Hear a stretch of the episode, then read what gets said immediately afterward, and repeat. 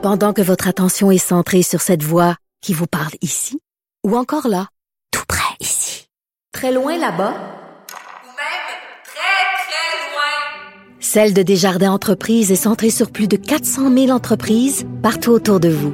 Depuis plus de 120 ans, nos équipes dédiées accompagnent les entrepreneurs d'ici à chaque étape pour qu'ils puissent rester centrés sur ce qui compte, la croissance de leur entreprise.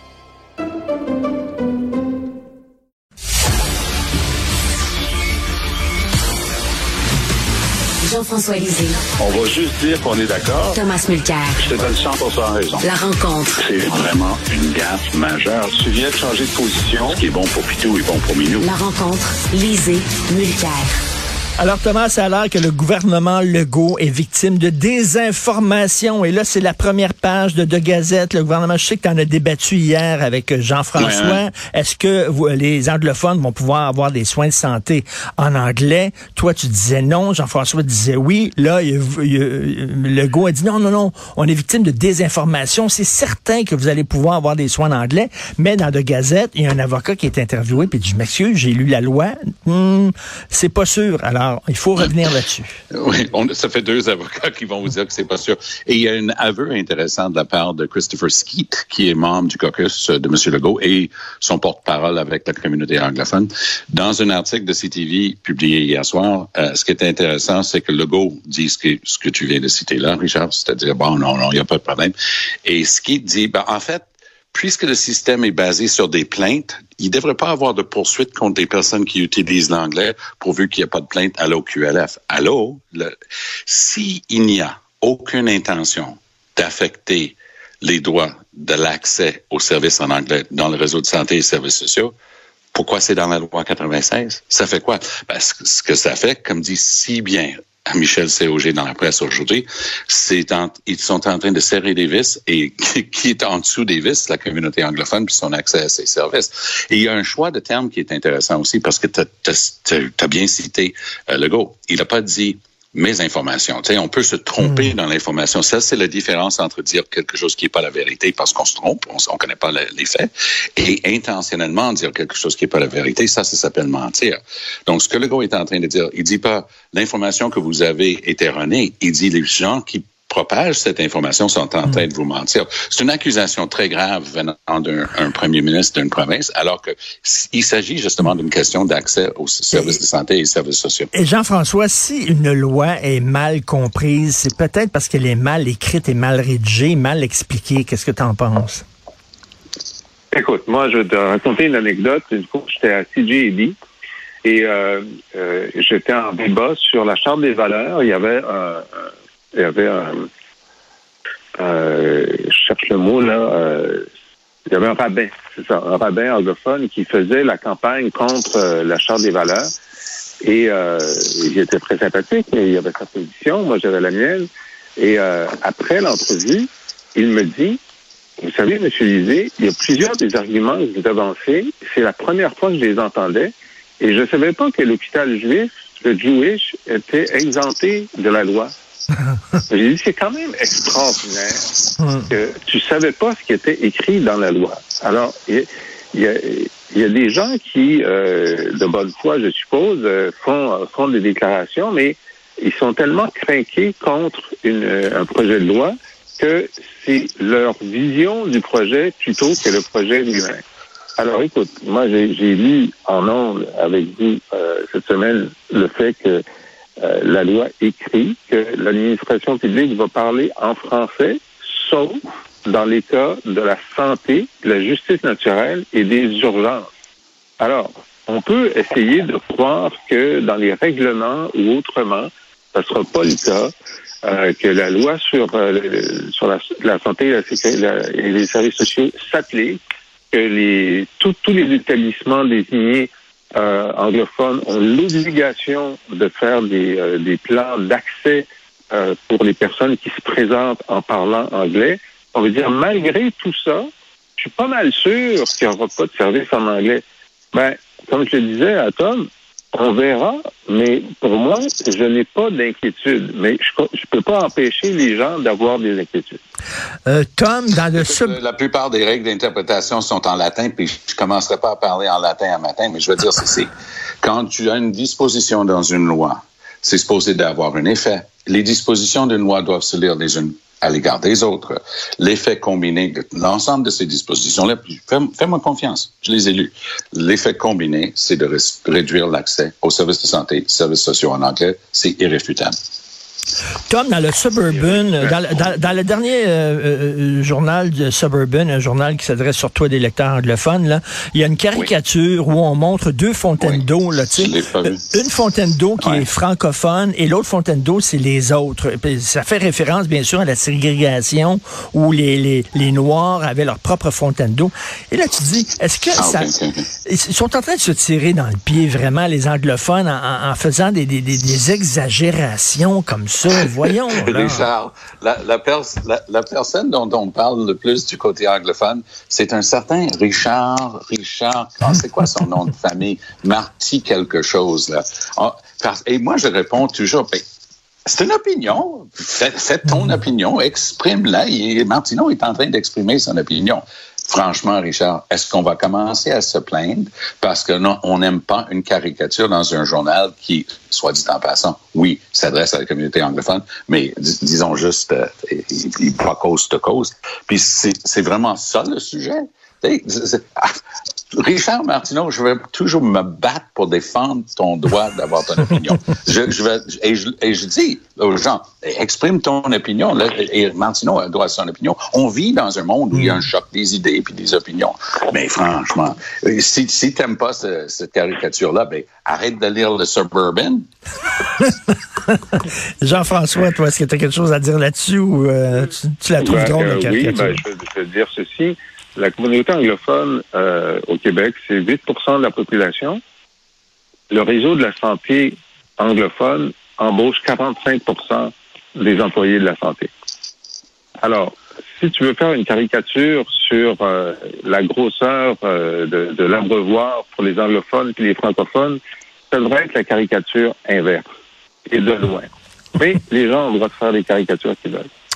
Tom, tu veux nous parler de Pierre Poilièvre et euh, de la crypto-monnaie? Ouais. Ça, j'ai vraiment trouvé ça intéressant. Parce que Pierre Poilièvre, rappelons-le, il tweet depuis le début de sa campagne, puis même avant, il faudrait que les gens investissent plus dans le Bitcoin, dans les crypto-monnaies. C'est bon. Parenthèse, au cours des six derniers mois, le Bitcoin a perdu 50 de sa valeur. Oh boy! Ça, c'est le gars qui dit que le gouverneur de la Banque du Canada est un illettré économique. Et lui est en train de dire aux gens d'acheter du Bitcoin. Mais il n'y a pas juste ça. Il est justement propriétaire d'intérêt dans une compagnie qui s'appelle Purpose Bitcoin. La raison pour laquelle on sait ça, c'est qu'il a dû le déclarer dans les déclarations formelles qu'on fait auprès du commissaire à l'éthique au fédéral. Sa campagne dit, il n'y a pas de problème là, parce que le commissaire à l'éthique dit qu'il a le droit d'investir là-dedans. C'est évident qu'il a le droit d'investir là-dedans. C'est pas ça la question. La question, est-ce qu'il y a une apparence de conflit d'intérêts? Le gars est en train de vendre le char usagé qui est le Bitcoin. Il est en train de taper sur son tambour, dire ça, c'est là où il faut mettre son argent. Puis, lui, il est propriétaire d'une entreprise qui est là-dedans. Est-ce que c'est contre les règles d'éthique de la Chambre des communes? Apparemment pas, parce que le, commissaire a dit que c'était pas un problème. Mais est-ce que c'est un problème d'apparence de conflit dans le cadre d'une campagne au leadership? Que oui. Et là, je pense que Poiliev, là, il est vraiment sur de la glace mince avec cette histoire-là. Tout à fait. Jean-François, si les gens avaient écouté Poiliev, il aurait tout perdu si les gens avaient mis de l'argent dans les, dans les bitcoins et les crypto-monnaies. Oui, ben, il a perdu, c'est ça, comme, la moitié de la valeur. Mais, et, et Poliev avait dit, écoutez, c'est une bonne façon de vous prémunir contre l'inflation, de mettre une partie de, votre investissement, de vos avoirs, de vos épargnes dans le Bitcoin. Alors, effectivement, très, très mauvais, euh, euh mauvaise euh, recommandation d'investissement. Mais là, la question qui va être posée, peut-être par M. Charret au prochain débat, qui est la semaine prochaine, euh, tu de, dans le premier débat, 19 fois M. Polier va demander à M. Champagne combien d'argent Huawei lui avait payé lorsqu'il était avocat. Ben là, Charret va dire combien d'argent as-tu perdu? Je veux même pas savoir combien tu as, investi dans les bitcoins. Je veux juste savoir combien tu as perdu. On multipliera par deux. Pour savoir combien tu avais Ah investi. c'est ça. Ça, c'est une information qu'on veut avoir. Euh, Caroline Saint-Hilaire va se présenter à Sherbrooke pour la CAQ, euh, à moins que je me trompe. Ouais. C'est confirmé? Ah Oui, à moins que je me trompe, euh, Tom, euh, Caroline Saint-Hilaire, elle est très, très anti-troisième lien. Ben, non seulement elle est anti-troisième lien, mais elle se moquait éperdument de moi parce que bon écolo que je suis, je sais que ça prend un troisième lien quelque part. Est-ce que ça va être le, le bitube de, de Legault? Évidemment que non, ça ne sera jamais construit, cette cochonnerie-là. Mais ça, c'était pour euh, passer les élections. Puis après, ils vont faire ce qu'on appelle communément un pont. Parce que tu peux pas avoir une région métropolitaine qui frôle un million de personnes et avoir un pont. Pourquoi je dis un pont et pas deux? Parce que le pauvre pont du Québec est tenu en place avec sa propre rouille. Ben oui. Le pont Pierre-Laporte a eu des gros problèmes de réfection. Il y a déjà plus de 50 ans. Lui aussi, il, il tire un peu de la patte. Donc, il va falloir qu'on soit sérieux, qu'on dise qu'on a besoin d'un troisième lien. Mais Carole, Caroline, honnêtement, j'ai rarement eu autant de plaisir à me pogner avec quelqu'un à la joute. Nos bras de fer étaient pour moi épiques. On, a, on- puis on, on aimait se détester en ondes, mais en blague, évidemment. Et- mais il y a une chose, une chose beaucoup plus sérieuse avec la candidature de, de Caroline Saint-Hilaire. Si je peux dire, j'ai- siégé avec elle à la Chambre des communes. Caroline est une souverainiste, euh, pour le dire en blague, tendue. C'est- C'est-à-dire, c'est irréfutable. Elle ne changerait jamais son fusil d'épaule. Là, ça va être intéressant. Est-ce que c'est une manière pour Legault de dire l'attente de la CAQ est tellement large que j'accueille même des gens qui ne renonceront jamais?